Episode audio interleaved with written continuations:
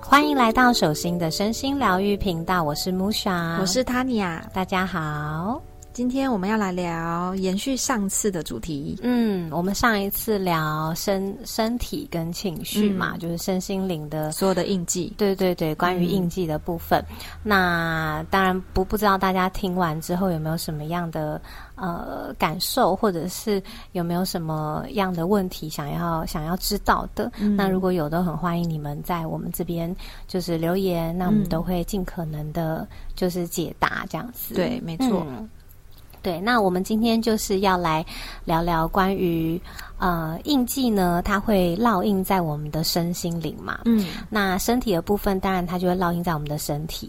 那通常印记烙印在身体，就会变成疾病啦、症状啦，或者是呃每一个人的体型。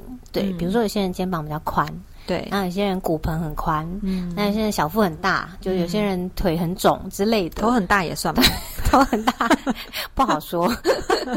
脖子很粗，嗯，对，然后头发很粗，头发也有含在对对对，头发也算，头发很细很少或者什么的，就是它在你的身体上，它就会形成一个一个一个样貌。对，所以我们每个人的长相，就是其实都是这些印记就是组成的。对，那当然就是好。消息就是，如果你疗愈了印记，你也会改变。OK，头发会变细，头会变小。那如果说，那有一个很好奇，那东方人跟西方人不同，那他们鼻子都是比较挺。对啊，但是那个当然有跟他们个人的，嗯，说是说基因，但其实基因也是一种意识，国家的集体意识。对，所以就会每一个民族、每一个国家会有共同的集体意识嘛，所以它当然就会创造了。呃，比较雷同的模样这样子，对。那其实你你们有没有发现，如果说就是比如说有个小孩，如果他从小就生长在国外，其实他的长相会比较像外国人。也是，他对对，即便他是东方小孩，可是他就是只要他是在国外，就从小在国外长大的，其实他的整个长相，对。所以你是说生出来，如果说啊鼻子那么扁，送去国外。深造，有可能。几年后回来就变一个真的真的，就是你们有没有看过那种领养的？像我之前看过几个领养的影片，就是有一些中国很偏乡的小孩，那他们就是本来在孤儿院长大，那他们小时候长得就是鼻子扁扁的啦，就中国的那个东方的样子，然后后来就被那个国外的父母收养，然后带去国外之后，就是几年之后他再去拍这个人，的时候他完全变成 A B C，对啊，整个挺起来了，好神奇哦！因为他在哪一个地方，你就当然你就会。呃，印承接，或者是你就会呃照应到哪一个民族或国家的印记嘛？对，所以一个是它会真的会在你身体，所以当然如果你疗愈了这些印记，事实上你的身体会体型就会有所改变。对，比如说呃，像我自己的改变，我觉得第一个是我的头有变小，嗯，对，然后第二是脖子，头有变小，你怎么感觉啊？两头围吗？摸的，就是原本我的头啊，像头顶这边两侧，对，会有一点点呃。尖尖凸出来的骨头，对对对，凸出来的骨头。但是现在摸它是整个，整个是比较圆滑，是是是圆的，是顺的这样子。对对。然后脖子也有变细，脖子也变细。对，脖子很好发。你知道我是怎么发现脖子的吗？你是说吞口水的时候看它有没有口水律动吗？不是，我发现我穿高领的时候，我的高领 要松了。真的是衣服洗松了吧？没有，不是，不是，真的是那个高领，就是那个领子。然后我穿的每一件领子真的会变松，然后还有那个肋骨也会，我的肋骨也比较凹进去。然后你是说内衣也变松了吗？对，我的内衣真的像我今天穿那运动内衣，因为我最近一直在疗愈第三脉了嘛。我我在今天在穿运动内衣的时候，我就发现，哎，它怎么？我们去巴厘岛的时候，我穿这件还很刚好。今天穿的时候，它突然就变很松。对啊，神奇哦。下围，对，然后还有啊，我的肩膀也很明显啊。你肩膀真的蛮明显。对对，我肩膀整个垂下来，然后还变窄。我觉得这个真的是，我看以前的照片都觉得天哪，我以前有这么大十八变，这么像这么像无敌铁金刚吗？像金刚这样，长相没变了，脸还是一样幼齿。对，但是那个身体体型真的会变。那当然，就也有些人长相就面相也会改变，是真的。所以就。是你的呃，它会烙印这些印记，它会烙印在你的身体，那真真的会影响你的长相啊、体型。所以从体型其实是可以看得出来，就是。这个人有什么样的印记的。那第二个部分就是，当然它就会烙印在你的情绪体，所以它就会造成你比较容易呃某些情绪比较容易被勾起来，或者是被共振。嗯，那第三个就是它会烙印在你的整个能量场，就整个光体、整个整个能量体里面。那当然就会让你比较容易，因为你的能量场就充满这些印记嘛，所以你就会比较容易吸引到。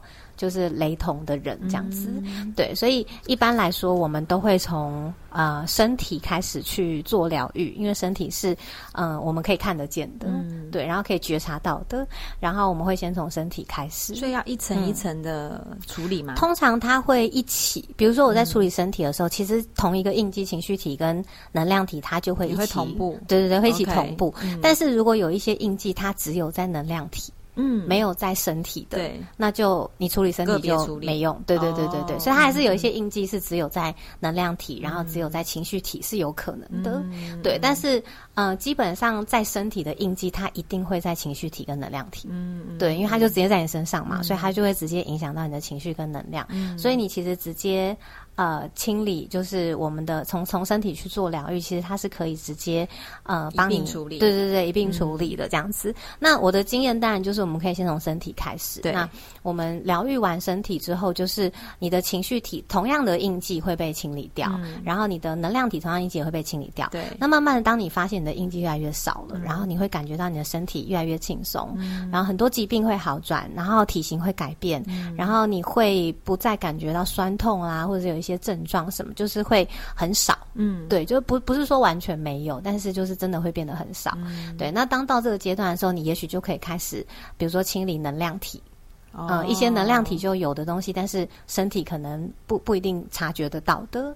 对，就是它会是一个阶段性的这样子。所以身体如果其实先疗愈好，然后清理好之后，你会觉得你会变敏感，对，然后连带情绪跟能量你会更容易感知。对对对，因为我们身体也有一个能量值嘛，然后能量体有一个能量值，所以你的身体能量值变轻之后，你会更容易感觉到你的能量体里面的东西。对，那这时候你再去清理的能量体的时候，呃，它就。它就会比较容易被你看见，然后被你被你清理这样子。对，那我们今天要从哪里开始？这太好聊了。对，我们今天可以先从，当然我们会从呃整个古印度的传统医学，我们会从脉轮的系统开始聊起。那因为。嗯，现我想现在很多人都知道脉轮，对不对？因为如果去上瑜伽，嗯，对，就是很多老师也都会讲到脉轮，然后包含现在有很多的身心灵老师，其实也都会以呃脉轮作为一个依据来作为觉察跟疗愈。嗯，所以我觉得脉轮是一个非常。嗯，很普遍，对对对，很普遍。而且我觉得，就是大家会那么普遍，我觉得一个很大的原因是因为，我觉得脉轮也比较简单，很好理解啊。对啊，七个气就七个嘛。像你说要学中医，你可能 穴道就太多了，对，就几百个，然后还有各种经络啦，对，就是各种经、各种什么的，就是会比较复杂一点。那西医就更不用说了，就每个器官什么又会有点复杂。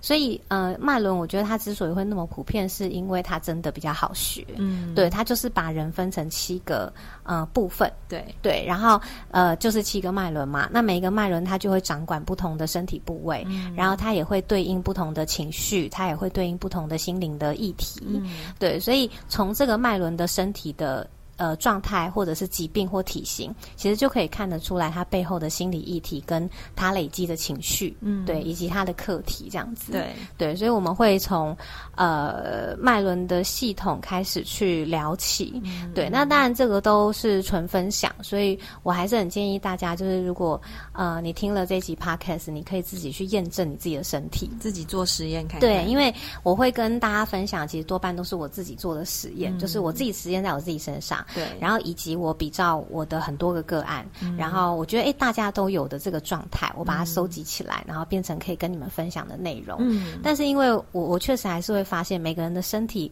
还是会有点不太一样。嗯，对，比如说我的太阳神经丛在这里，可是有很多人的太阳神经丛可能跟我长的位置是不一样的。哦，真的哦。对，就是它的那个像海底轮也很明显。对，就是可能会有上下差不多，maybe 也许五公分之间的距离哦。对，就是甚至有可能会比较。偏，嗯，就是它有可能是，嗯，不不在一个那个我们原本以为的位置上，嗯，对。那你怎么发现？是有拿那个听诊器 吗？还是什么？是我先发现我自己哦，真的，对我先发现我自己的海底轮的位置跟我以为的不一样。就是原本我看书或者是我学习到的海底轮的位置是在对对对会阴那个地方嘛，但是我后来发现我的海底轮位置好像比较上面一点。有点接近那个脐轮了，对，就是有点接近，我觉得很，它蛮靠近肚脐那边了，对。那再来说，那位置应该要是脐轮的位置，对，对。可是我的海底轮好像是在那边，对，就是到后来我对我的。呃，身体越来越敏感之后，我在一次又一次的冥想，在呃早早期刚开始的时候，当然就是很多疗愈嘛。但是到后来，你有很多东西被清掉之后，你会对你的身体呃内部的一个流动开始变得很很敏锐。所以基本上，我现在只要冥想，我都可以感觉到我每一个脉轮它转动的。就是真的，对，他以为是你脚比较长，所以他的那个 根部比较上面。但其实我也脚不长，对我也不高。对，就是他他的那个，我会感觉到他的那个流动，然后他的那个气脉跑的时候，对对对对对，那个气脉在转动，然后跟它真的像轮子一样这样跑。我自己真的是转的话，就是我我眉心轮就很很像轮子在动的感觉，对对对。那你可能对眉心轮比较敏感，对对对。但是其实其他脉轮是这样转，都是这样转，对对对。只是呃，有些人他会往左边转，有些人会往右边转。说逆时针跟顺时针，对对对。我觉得那个还是会又又会有点不一样。那我觉得这个是依照每个人的体质跟体型，然后还有当然他的印记，所以我觉得并不是绝对，就是大家说哦，这一定是什么，然后一定在哪里，或一定掌管什么，就一定是这样，就是你。还是要依照你自己的身体去实验，说，哎，那我是不是这样子？依个别而不同啦。对对对对对，因为就像每一个医疗方式，它都不是对每个人都对症的嘛，就是不是对每个人都有用。所以我还是很鼓励你们，就是如果听了你觉得有感觉，你也许可以自己去实验或自己去感受一下，哎，那我的是不是这样子？对，然后自己去感受，甚至是真的去实践看看。嗯，好，那我们今天呢，就会先从我们最基础的脉轮有七个嘛。对不对，那脉轮其实它就是在我们的呃中轴上，在中医叫做中脉。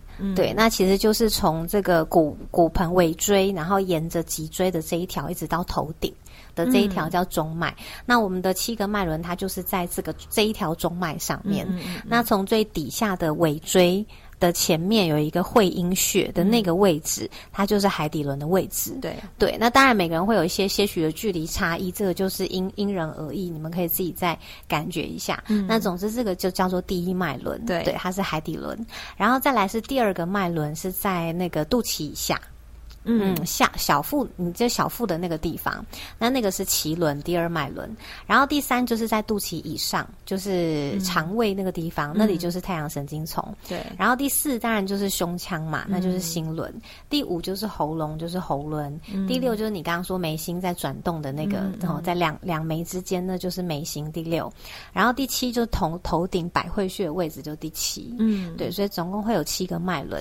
那当然，这个七个脉轮指的是在身体。之内的，嗯，对，其实，在我们的身体之外，因为有很多层的能量场嘛，对，就我们不是只有这个身体，我们还有能量体，还有情绪体，所以，其实，在我们的整个能量体之外，是不止这七个脉轮的，嗯，对，但是，就是那个就是比较呃另外一个层次，对。那这次我们会分享的还是会以七脉轮为主，就以你身上呃你可以感受得到它的地方这样子。那当你慢慢你你的身体呃越来越敏锐啦，然后你越来越好转了，也许你就可以。开始去感受你的能量体，嗯，甚至你不用特别，它就会自然而然让你感受到，因为你的呃身体会变轻，对。对，然后你的能能量场，身体的这个频率也会提高，你会更容易去感知到一些其他的频率，嗯，对。那我们今天就会先从海底轮开始聊，嗯。嗯，那海底轮刚刚有讲说它就是在。呃，会阴穴的这个位置嘛，它是包含整个整条腿吗？还是只有？对，它其实是呃，因为因为脉轮是能量嘛，所以它它其实是一整个能量场，它不是只有单一位置，因为它不是一个穴道。对对，那所以其实就海底轮它掌管的部位，就是当然除了呃骨盆这个位置之外，它还有双腿。然后还有我们的脊椎，然后还有我们的关节跟骨骼，都是海底轮掌管。是哦，对，就是它的呃范畴，其实我觉得算是蛮广的。对对，那有有点不太好记，我觉得你们可以这样记，就是因为海底轮是我们的第一个脉轮嘛，所以它等于是我们生命的根基。对对对，就是基础跟 生命的基础的那个概念。那既然是生命的基础，那就代表呃，我们需要有一个身体的基础。嗯，对，那这个身体的基础是要支持我们能够。够站起来，然后能够行动，然后能够生生存的那种感觉。所以，所有支持跟支撑我们身体的部位，其实都是海底轮掌管，就是整个骨架。对，比如说整个骨架，它会把我们人整个撑起来嘛，那就是我们人的基础嘛。所以骨架、骨头是海底轮掌管，然后还有你的脊椎，脊椎也是把你整个对啊，整个上半身撑起来嘛。然后还有骨盆，骨盆也是把你整个整个人撑起来嘛。还有双腿。双腿，那我头骨算吗？头骨算，耳骨算吗？耳骨算，只要是骨头都算。牙齿呢？对，牙齿也算，也算。嗯，但是呢，它又涉及，它在不同的部位，它又涉及到其他脉轮。OK，对，比如说耳骨，那就是呃第一脉轮跟第六脉轮。哦，它综合性。对对对对，所以一六都要考虑。如果你是耳耳骨的问题的话，OK，对。那如果是牙齿的问题，当然就是一跟。五嘛，对对对，第五脉轮跟第一，所以它会，它还是会有，因为它会在不同的位置，对对，所以你要考虑的可能就会更多，对，通通涵盖进去这样。那所以就是刚刚讲的那些部位都是支持跟支撑我们的身体的部位嘛，所以它就都是海底轮掌管。对对，那呃，它的这，所以如果这些部位有一些异体的人，比如说。有些人会关节炎啦，或者会脊椎侧弯啦，僵直性脊椎炎啦，或者是呃骨盆歪斜啦，或者有些人尾椎那个地方常常会酸。嗯，对，就是有些人他会尾椎那个地方后下，对下腰。对下下面的那个腰部那边，对有些人会骨盆那个地方会酸，然后他会以为他是坐久了，久坐而导致的酸痛。对对，但其实没有坐久坐的人也会有那个酸痛。对，然后那个就是跟海底轮的议题有关，那就是代表里面有一些海底轮的印记了啦。对，那海底轮的印记呢是跟生存有关的，对，因为它是我们生命的根基嘛。对，所以它在心理议题上，它其实代表的也是一种，呃，我们人的。呃，基础需求、基本需求，第一个生理需求。那因为我们人的第一个生理需求就是要可以活下去嘛，就是要有钱，要有饭吃，要有地方睡。对对，所以如果是流浪汉的话，应该通常膝盖全身酸痛的。对啊，真的就是这是我们的第一脉轮，就是我们的可以支持我们生存的一个一个脉轮。那所以就是，也就是说，呃，它。它代表的其实是背后是一个生存的一种安全感嘛？对对，那这生存安全感它会分成两个部分，第一个部分是呃，对于未来的，对于经济的，就是我们是不是真的有饭吃，然后是不是真的可以活下去，是不是真的有钱赚？第一个部分是这样子，那第二个部分是呃，对于关系中的生存的安全感。哦，对，比如说，呃，如果我们在某一些关系里面，我们很经常会担心自己不被接受啊，不被接纳啊，或者是呃很在意别人的眼光啦，或者是很急着想要融入某些团体啦，对，那个都是一种我在关系中对于我可以在这个。呃，团体里面，对对对，立足跟生存，对。对的那种不安全感，对，所以它会分成两种，一种就是刚刚我们讲在关系中的，那另外一种就是对于经济对未来的，所以通常如果你是那种。很经常担心自己的未来，担心工作，担心金钱，然后害怕钱花了就没有，或者是害怕呃，就是其实工作很稳定，可是还是怕很没工作。这个我觉得每个人都有哎，对，但海底轮好转的人真的没有哦。对对对，像我就真的是没有。这放松的时候，对对对，就是当你疗愈好，疗愈好这个对于生存的恐惧，其实你就真的比较不会有。对，那它当然它是一个呃比较值啦，对对，它是一个比较值，就是可能 maybe 十趴或一百趴这样子。那当然我们现在讲的失衡都是都很就比较对对那个趴数比较严重的，就是你已经呃很经常烦恼金钱，或很经常烦恼，甚至有很多人其实他工作很稳定啊，可是他就是会担心担忧的对未来没工作，或是其实他其实有很多存款。可是，其实很多还是很怕自己就是不够这样。对对对，可是其实他其实是存款是 OK 的，对，所以就是很多人他们对于自己的金钱或对于生存，事实上是呃会有一些现在不必要的担心，对，但是可能多数人他就是控制不住。就是我就是想要担心金钱，然后我就是很担心未来，然后我就是一直觉得我这个工作不够好，或者是我现在做的不够好之类的，还会一直想要呃很很担，因为担心未来，他可能就会有两个状况，一个就是他可能会很很努力啦，很用力啦，然后一直在做点什么，嗯，对，那透过这个用力跟努力的去做点什么，然后让自己感觉比较安心，嗯。嗯，所以海底轮它在失衡，或者它在单呃潜意识里面有一个对生存恐惧的人，他通常都会。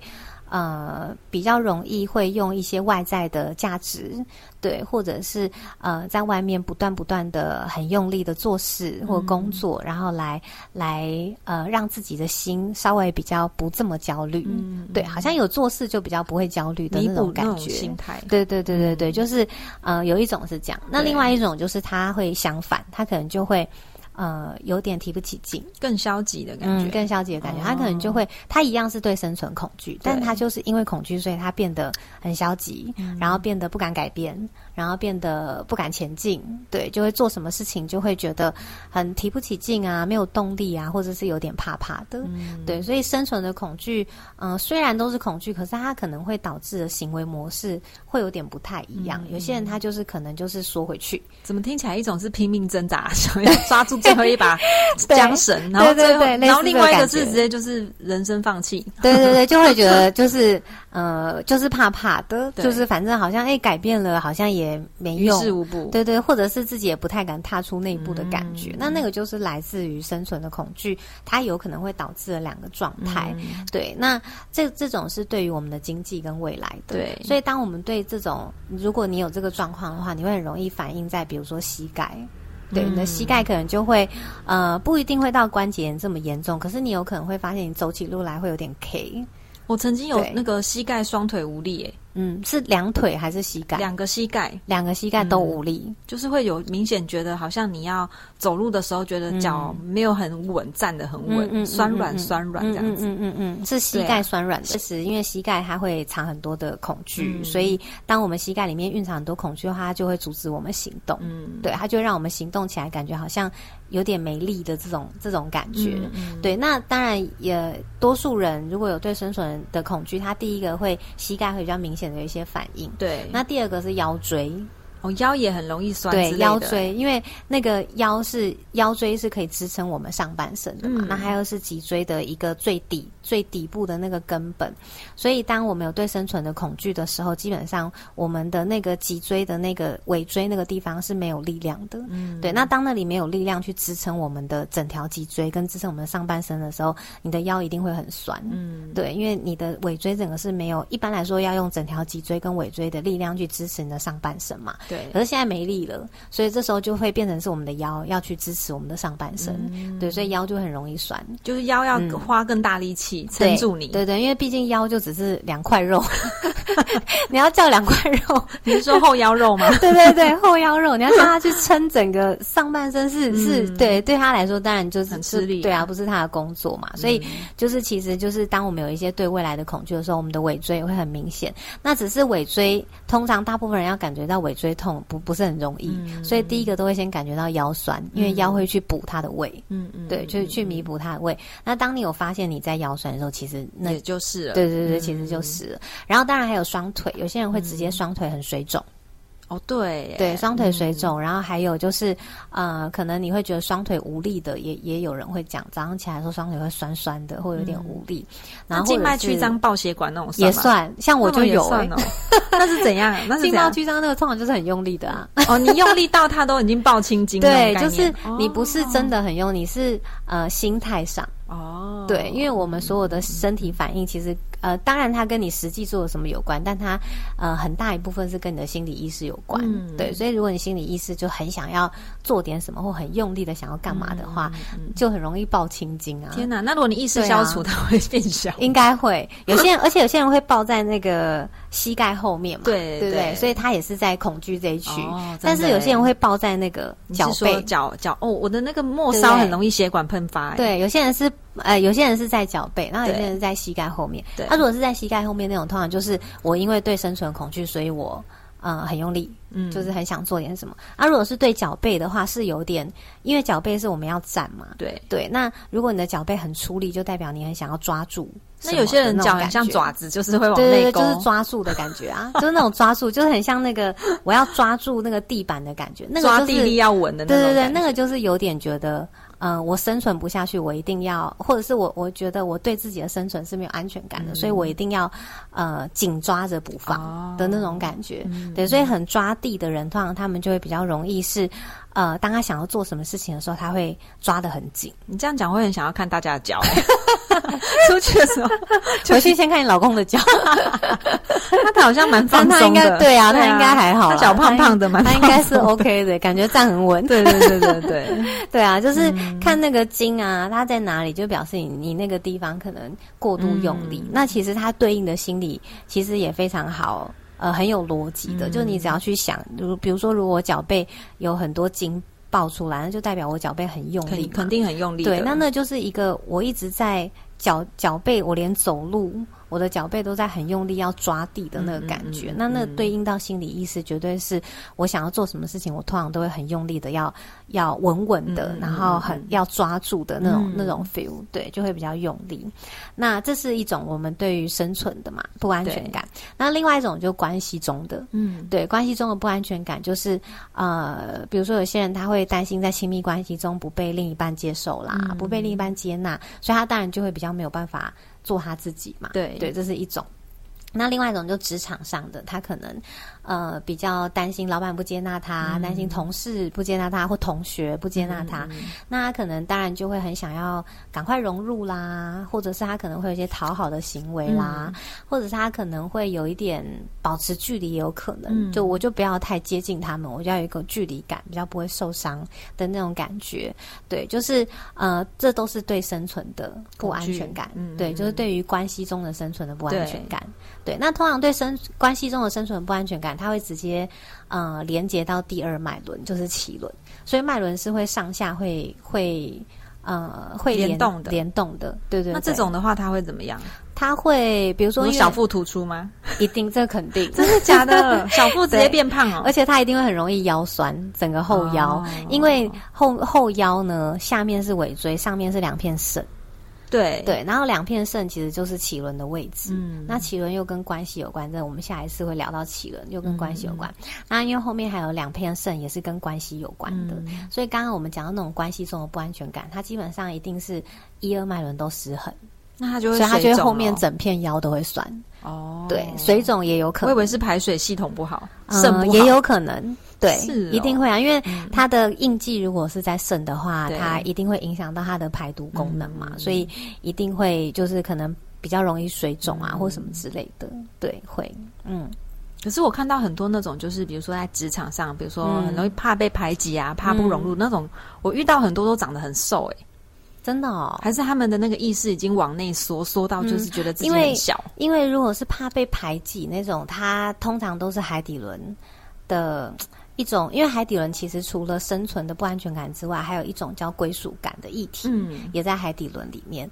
那因为它通常很瘦的那种，通常都是，呃，它比较没有有一种失根的感觉，对，它就是感觉站不稳，对对对，会有一种失根的感觉。因为确实有，就是我们我之前也很常遇到类似的状况，就是他们通常都会有一种站不稳，或者是很失根，或者是很很瘦，好像有点在这个地球上没有办法没有。呃，没有一席之地的那个感觉，对，那那个就是海底轮，呃，那是纯海底轮的议题。哦，那是纯海底，对，那是跟归属感有关。它不是在你刚刚说的那两种。对，当然它可能会有多一点关联啦，但是它不完全是在乎关系，它其实比较多是他自己的归属感。所以基本上，他无论在哪一个团体里面，他都会有一个。嗯，我没有办法融入，或者是我很孤单的这种感觉。然后，尤其这样的人，他如果有亲密关系，他就算在亲密关系中，他也会有这个感觉。哇，因为那跟关系已经无关了，那个就是他个人的没有归属感跟没有根源的那种感觉，就觉得每个地方都不属于我。对对对对对对对，他那个议题比较像这样，所以这种的通常就是当然就会跟他的原生家庭有关的，关系，对，跟他出生，然后还有他出生的时候有没有被接纳，嗯，然后出生他是不是在祝福下被出生的？哇，这牵扯的范围太广了。对对对，然后包含他在妈妈肚子里面的时候也是，因为海底轮的议题它本身就是它是我们第一个根基。嘛，所以它等于就是你在胚胎的时候，它对应到的是你在胚胎的时候。你是说，比如说可能会有被遗弃呀，妈妈可能不要他，对，或者是有一些妈妈怀孕之后，她自己也不适应，嗯，然后她自己也很意外，她自己也没有准备好，很错愕，对对对，所以她可能不是不爱你，可是她可能就是在那个时候她还没有。准备好，甚至有些妈妈可能很年轻就怀孕了，她可能根本就还没有还没有去想好，或者是她还没有准备好，或者她可能还在适应她的那个婚姻生活，因为毕竟尤其像我们上一代的妈妈，对，他们如果结婚之后，他们就要去婆婆婆婆家嘛，对，就要去夫家，对，就要去夫家，所以很多我们上一代妈妈其实他们都一开始都是还在适应那个夫家生活，然后如果她很快就突然怀孕，其实很多妈妈她是会觉得压力很大的，因为她又要同时呃适应夫家，然后又要同时怀这个小孩，那这时候小孩其实妈妈的情绪或妈妈的这种意念，她都会联动，对，会会联动那个意识，它会在 DNA 在血液里面，那小孩就会呃有一些这样的印记就进去了，对，就进到胚胎里面，所以他那个要讲的话可以讲到很细，因为海底轮本来就会跟胚胎，然后跟你在。呃，妈妈肚子里面的时候，还有你刚出生的时候，甚至你如果出生的时候，其实每个人海底轮都有议题，是因为每个小孩在出生的时候都受过惊吓。你是说我要出来这个地球了？那不就对啊，挤出来了？因为你看，他有的小孩是被拉出来的，对啊，就是剖腹的那种，对对，还有不是剖腹被自然产的也是拉出来那种，对，剖腹也是啦，剖腹也是被拉出来，但是自然产很多小孩是被拉出来的啊，就是他可能头卡住还哪边卡住，他是被拉出来的。然后因为小孩他本来在妈妈的肚子里面，在羊水里面，对，他是很安全，然后他是很有安全感被包覆的。然后他突然出来到一个很扩大的空间，然后旁边完全没有东西，确实。是蛮惊吓的，对我的膜呢？我的保护膜，就哎，怎么突然环境变得就是难怪他出来要哭，对啊，吓哭我也哭啊，对，就是就是真的会哭。然后，所以每一个小孩出生都有一个惊吓，所以其实每一个人的海底轮都会有一个惊吓的印记在那边。那当然，后面就是假如你又很经常被父母吓。被哥哥吓，被老师吓，那你那个惊吓的印记就越来越厚嘛？对对对，但也也大家都会有一个就是惊吓，至少一个惊吓印记是出生的时候的那个惊吓。对，在呃心身心的层次是这样讲，但如果是在灵性层次来说，其实那个惊吓呃在灵魂的层次来说，就是一种，因为小孩在妈妈的肚子里面的时候，他其实是跟神性之母是合一的。嗯。但是他出生之后，他就跟神性之母分离了。所以在灵性层次来说，他出生之后，他其实就是跟灵性之母就是断连接了。对，那那个对小孩的灵魂来说，也是一个很大的惊吓。对，所以呃，他们出来之后，所以为什么我们对母亲，嗯，或者是对于妈妈，我们都会有一种。嗯，比较高的期待，对，那是因为就是我们在刚出生的时候，我们要跟妈妈分离，然后也是灵魂层次上是跟神性之母分离，那对我们来说就是一个很大的创伤，对，那我们都是带着这个创伤，然后来到这个世界上，所以就会呃更容易引发我们对于母亲的一些呃需求，嗯，然后期待，然后我们对妈妈的一些情绪等等，对，通常就会比比比期待越高，受伤对对对，通常就会比对爸爸。更那个嘛，对，就同一件事情，爸爸做可能我们就会觉得 OK 可以原谅，妈妈做可能就会记很久，就会觉得妈妈相对来讲感觉比较亲密一点啦。对啊，就会觉得妈妈怎么，比如说爸爸不支持你，就会觉得算了。嗯，可是妈妈不支持你，就会觉得为什么他不支持我？最我最亲密的那个妈妈也都不支持。对啊，就是你会你对妈妈的这种亲密的 close 的这种需求啊，会比对爸爸的多。对对，因为爸爸是呃，其实。对对孩子对婴儿来说，爸爸还是外人。嗯，因为妈妈是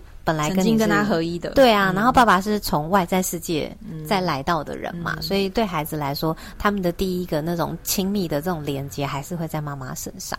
对，那嗯，当然妈妈议题主要还是第二脉轮啦。嗯。对，但是第一脉轮它因为牵扯到胚胎，牵牵扯到这个就是我们的孕期，然后牵牵扯到你出生，包括我们刚刚讲出生的时候，有一些孩子不是在。脐带中出生的，或者是他生出来，像我小时候，我生出来的时候，我妈妈说，我阿公连看都没有来看我，因为他觉得我是女孩，嗯，他想要一个重男轻女哦，嗯，是哦，阿公那个年代啊，可是妈妈期待啊，对，妈妈期待，嗯。但是阿公不不期待。你说阿公没有来看你，那个意识也连接到你的胚胎，对对对，但是我 我没有感觉，对，但是我妈妈有。哦，对，妈妈有就会连带给，对对，他就会连带，是。因为妈妈就会觉得。阿公不来看嘛，那他也会，他因为而且我是第一个小孩，所以他又有这个压力，然后又又可能也觉得委屈，可能就是还还有这个过程有很多情绪，那他当然就会流动到我身上，这样，那这个就是我就会有一个，哎，我不是在期待中。生的小孩，当然也是有期待这一趴，但是还是会有一个小小的印记是，哎，我是没有受欢迎的。你刚刚说那期待，我以为是期待落井那个期待，那可能会死，没有期待。那可能会死。今天讲的不是不是死亡婴儿的故事。OK，然后还有一些小孩是，比如说他在孕期的时候，他可能就是妈妈有意外啊，嗯，对，就不小心跌倒啦，或者他惊吓好几次。对对对对对，也有这个可能。对，所以还有医生护士，真的太多太多原因了啦。对啊，就是说医生剖开就医生不算，然后把婴儿吓到。没有，就医生的温不温柔啊，还有医生的能量啊、能量感啊，还有护士啊，有些护士对不对？就是比较稍微粗鲁一点的婴儿，我觉得真的会耶。上次我带我的兔子去结扎，他跟宠物沟通之后，他就跟我说那个医生太粗鲁，然后他很很害怕。对，因为因为医生大部分他们就是已经很顺很顺的嘛，就是非常做了，对对对，做很久了嘛，所以他们就会哎觉得这是一件很自然而然的事情。但是当然对病人或对那个来说，他们就会他可能一万次你才第一次 被破处的感觉。之类的，对啊，大概是这样。所以海底轮的印记要聊可以聊到很多啦，但是就是我觉得这些印记，它当然都是我们疗愈的根源，然后也是我们疗愈的一个一个一个呃可以去疗愈的点。嗯，对。那总之呢，就是呃有一些人他也会觉得，哎，那很久远就想不起来，那想不起来也没关系，就看看自己的腿就知道可能是从哪里来。对，反正就是他，对啊，就是看你的身体，大家就知道多其实。大概每一个人都一定会有海底轮的议题啦。那如果说这种有一些是原生带来的惊惊恐这种不安，那如果是比如说我可能这阵子一直踢到东西啦，或脚受伤啦，这种外在的这种也算吗？嗯，算，因为踢到东西就是脚嘛。嗯，对，那所以基本上只要是脚就跟海底轮有关。对，但如果有一些意外，比如说受伤了，踢到受伤，或踢或 O C 或什么，或者是像你上次夹到门，对呀，哇塞，超痛，真的，那个指甲直接废掉。对，这种就是意外的，通常就跟攻击性的能量会有关。哦，对，不一定完全是，嗯，就是当然就是如果。你是踢到脚，那一定是海底轮哦。OK，你说部位也是有关系，对对，部位有关系。但是如果是有到受伤，或是像刚刚 A 踢到脚肿起来或流血或什么，那个就已经是有攻击性的能量在。这是算能量体的部分吗？对，算能量体的部分。这种对，那那个攻击性的能量，通常它就是呃很很多都有可能。比如说第一个，如果你很经常自我批判。批判就是一种攻击了嘛，或是你很经常批判别人，对，就是那那个批判，它就会在你的能量场里面，它就是一种攻击。对，那第二种还有，当然还有家里面，就是如果你家里面的人很经常就是。呃，批判对方啦，或者是很经常指责啦，指责、批判其实都会带攻击性的能量嘛。那所以指责、批判那些攻击性的能量，即便不是你本人，可是因为你在这环境里面，对，所以它也会进到你的能量场里面。这是第第二种可能。那当然还有职场上也有啦。如果你在那职场上，大家可多的骂来骂去啊，或者是那个。杀来杀去，彼此有很多洞给你跳的，对对之类，或者有很多攻击性的这种这种这种语言呐，或者是意识在啊。那如果你都在这种环境，不管是家还是职场，如果你在这种环境，那你的能量场里面难免就会有这这些能量。好，那所以，所以其实海底轮呢，它其实就是跟我们整个生存有关。嗯，所以当然你失衡的时候，就是你会有一些生存的不安全感，然后你会一直觉得，呃，有也许你会觉得好像没有归属感，然后没觉得有点孤单，或者是呃，觉得常常担常常担心钱啦，担心未来啦，或者担心呃关系在关系中没有被接受啦等等。如果是失衡，可能会有这个状态。但是如果你的海底轮是平衡的，嗯。那通常呢，你会活得很自在，嗯，对，因为等于你到哪里都可以生存嘛，对，对，所以通常你就会很有安全感。对，对，因为就是你到哪边，你都觉得，哎，我可以做我自己，因为我很有安全感。所以第一个是你通常会觉得很自在，然后很有安全感。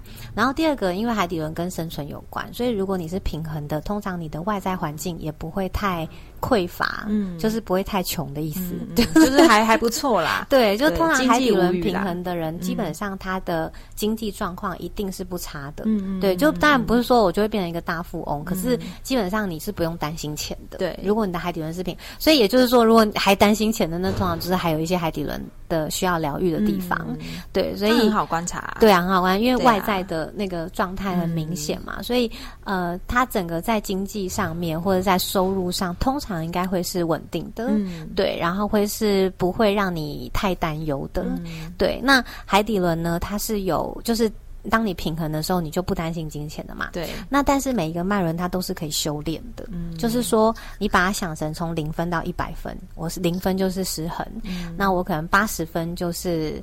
平衡。对，然后但是我从八十到一百，我还有一个层次嘛，这个层次是可以修炼你的海底轮的，对，也就是说，当你不断的透过呃更高频的能量，然后去修你的海底轮，当然这前提是你海底轮已经平衡了，对，那平衡，所以在平衡之前，我们就是先疗愈嘛，疗愈完让它平衡，然后平衡完之后，我们就可以用更高频率的光，或者是用更高层次的方式去提升你海底轮的能量。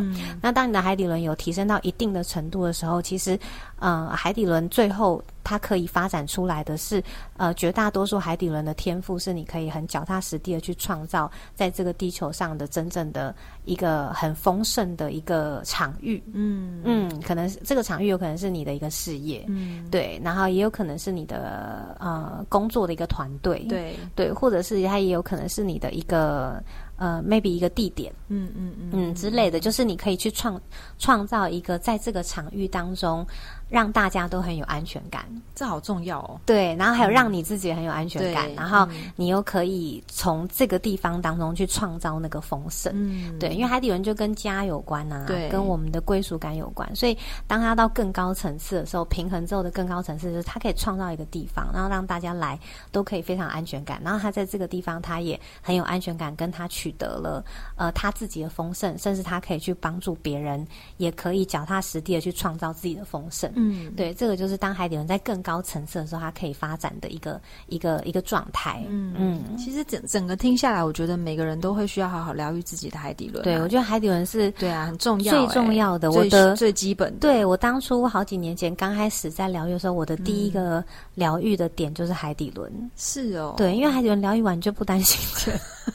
就可以去做别的事了，就是这也是很基基本的。因为因为当然我知道很多人有在做一些灵性上的修行，比较上山脉轮的事情。但是对我来说，我觉得如果我还很担心金钱，还很担心工作，还很担心生活，甚至海底轮也跟你的身体健康有关，因为它是你的基础。所以你海底轮失衡的时候，其实身体通常是。不太一定有一些状态的，对，那所以我觉得身体如果我是健康的，然后我又不担心钱，然后我的生活整个都是很很很丰盛的，对，那这个时候我觉得我去谈自信，我去谈爱，我去谈精神上灵性层次的发展，我觉得才有意义。当然那个就可以开到一百趴啦，对，不然我对啊，上面哎修的很好，我可能接的很好，或者是有很多讯息，有很多灵性协助者的支持，可是。我的生活还很匮乏，或者是我身体还超不健康，那我觉得就。枉费我们对啊，因为我们来到这地球，我们就是要用这个身体来做点什么嘛，所以我觉得这身体还是我们最重要的一个一个载体。嗯嗯嗯，就是它是一个，其实这身体很重要诶，因为它是我们灵魂可以发展自我的一个殿堂。嗯，对，所以它一定要健康，而且它的频率一定要高，我们的灵魂才能透过它来发展它它的自我。对，说得好，这个果然就是要好好的跟你的身体相处。对，回去看看自己的脚是不是像脚爪一样。哈哈哈 有没有静脉曲张之类的？真的，其实绝大部分都会有。像我之前也静脉静脉曲张很严重，对，因为我就是很努力工作的人嘛，所以我静脉曲张一定很严重的。但是，一切都还是可以被疗愈的。没错。好啦，那我们这一集其实就把那个脉轮可能会发生的一个比较失衡的状态跟平衡的状态告诉大家，简单的分享一下。当然，他要聊，其实真的可以聊非常久。刚刚都聊到胚胎外太空去了。对，因为每一个脉轮，它其实牵扯到的深度，它可以真的很深，那就是要看我们可以讲多深这样子。那我觉得浅谈就已经聊到很不行了。对对对，所以我觉得在 p a c k a g e 上，我们大概呃有有机会可以做这样子的分享。那其他我们在课程内容上，我们也会对啊，有比较扎实的内容。如果大家想聊的话，可以参考一下这样子。那大家有海底轮的议题，就欢迎留言给我们，也许我们就会帮你解答喽。那我们下一集再聊第二脉轮，拜拜。